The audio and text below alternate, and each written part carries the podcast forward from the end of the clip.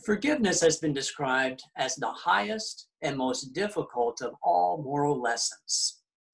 When encouraged to forgive another person for a small offense, one woman responded, No one is worth the effort it takes to forgive.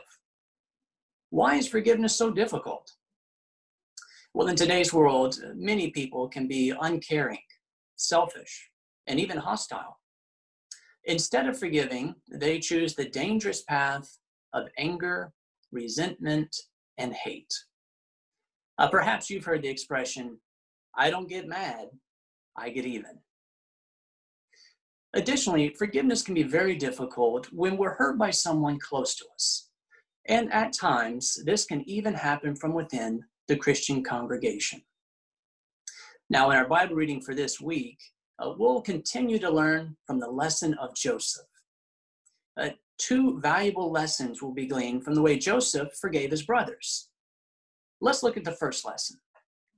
Turn with me, if you would, to the book of Genesis, chapter 44.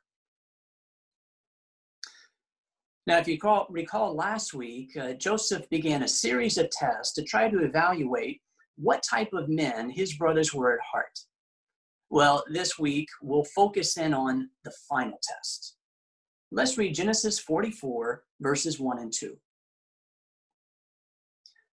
Later, he commanded the man who was over his house Fill the bags of the men with as much food as they can carry, and place the money of each one in the mouth of his bag. But you must place my cup, the silver cup, in the mouth of the bag of the youngest, along with the money for his grain. So he did as Joseph had instructed. Joseph's brothers was caught with his silver cup. Now, with their lives on the line, how would they respond?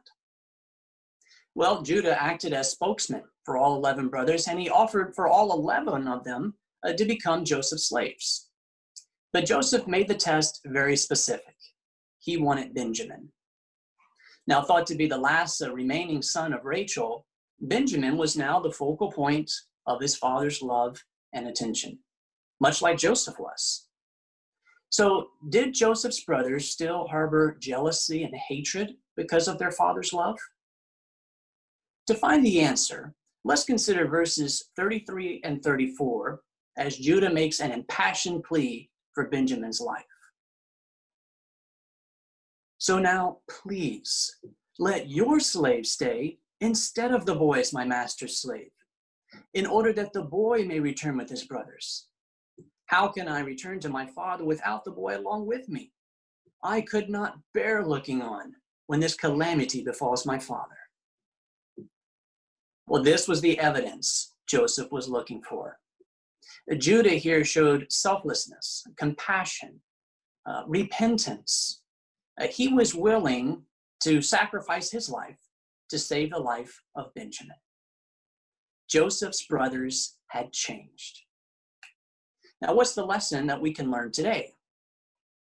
Well, instead of looking for an opportunity to get even, like many in the world today, Joseph looked for a basis to forgive. Now, how can you and I imitate his example? Well, uh, perhaps like Joseph, you've been the victim of a serious injustice.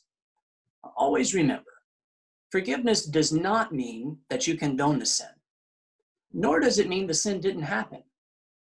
But rather, forgiveness is a well thought out personal choice that shows a loving commitment to maintaining peace. And really, that's the goal of all of us, isn't it? Uh, to maintain peaceful relationships with our brothers and sisters. Uh, forgiveness is an aspect of love. So if someone who has offended us shows a change in attitude, heartfelt regret over the wrong, and perhaps uh, tries to make restitution if possible, there is a basis to forgive. Let's consider our second gem now. How did Joseph respond to Judah's plea? Now, bear in mind here at this point, uh, Joseph had been in Egypt for over 20 years, all because of his brothers. Now it was within his authority to have them executed if he so wanted. Notice how he responds, though. Genesis 45, let's read together verses 4 and 5.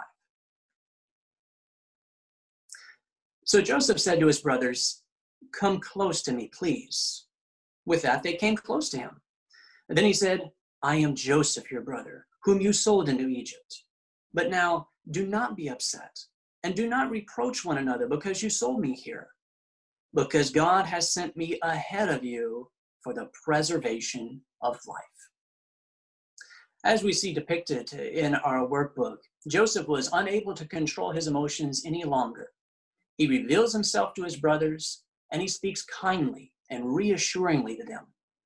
Rather than seeking revenge, Joseph let go of resentment and forgave his brothers.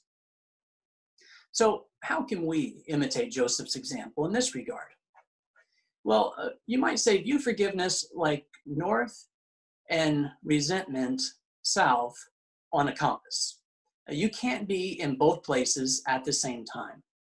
So if we're harboring resentment, we'll only damage our relationships with our fellow brothers and sisters, and most importantly, our relationship with Jehovah God. Once again, this example teaches us that Joseph reflected Jehovah's thinking on matters. Now, what example does Jehovah set in regards to forgiveness? Well, notice uh, this beautiful description found in the book of Micah. Let's turn there together. Micah chapter 7, and we'll read together verse 18. Micah 7, verse 18. Who is a God like you, pardoning error and passing over the transgression of the remnant of his inheritance? He will not hold on to his anger forever, for he delights in loyal love. Now, let's focus in on this expression passing over the transgression.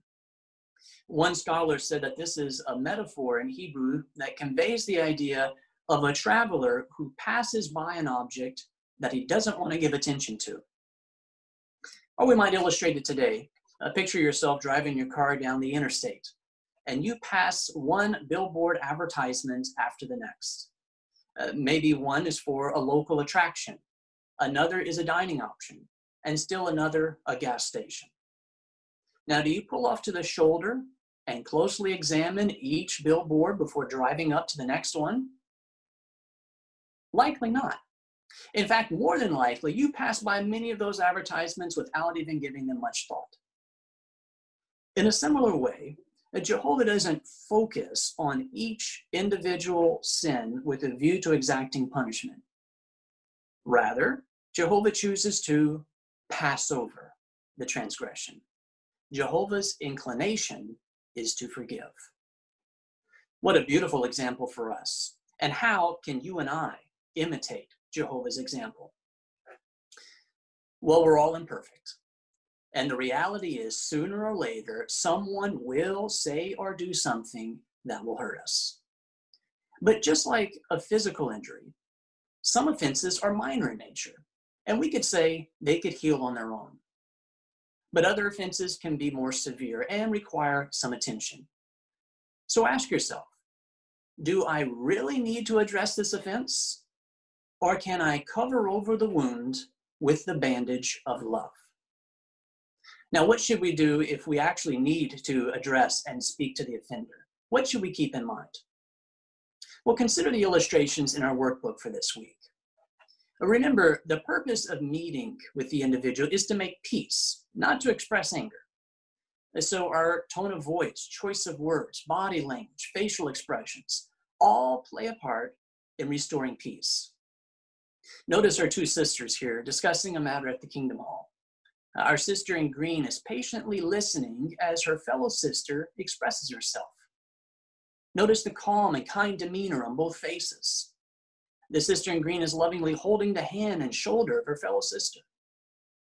In the second illustration, we see one brother is openly apologizing to the other, taking responsibility for the offense, moving forward as friends. Now, do you think the efforts depicted in these two illustrations will lead to Jehovah's blessing and restored friendships? Absolutely. So, what have we learned from our consideration of Joseph's example? First, like Joseph, instead of looking for an opportunity to get even when someone offends us, may we always look for a basis to forgive. And second, like Joseph, let go of resentment and freely forgive others, just as Jehovah, our Heavenly Father, freely forgives us. By doing these things, we'll be able to maintain peaceful relationships with others and have Jehovah's smile of approval and blessing.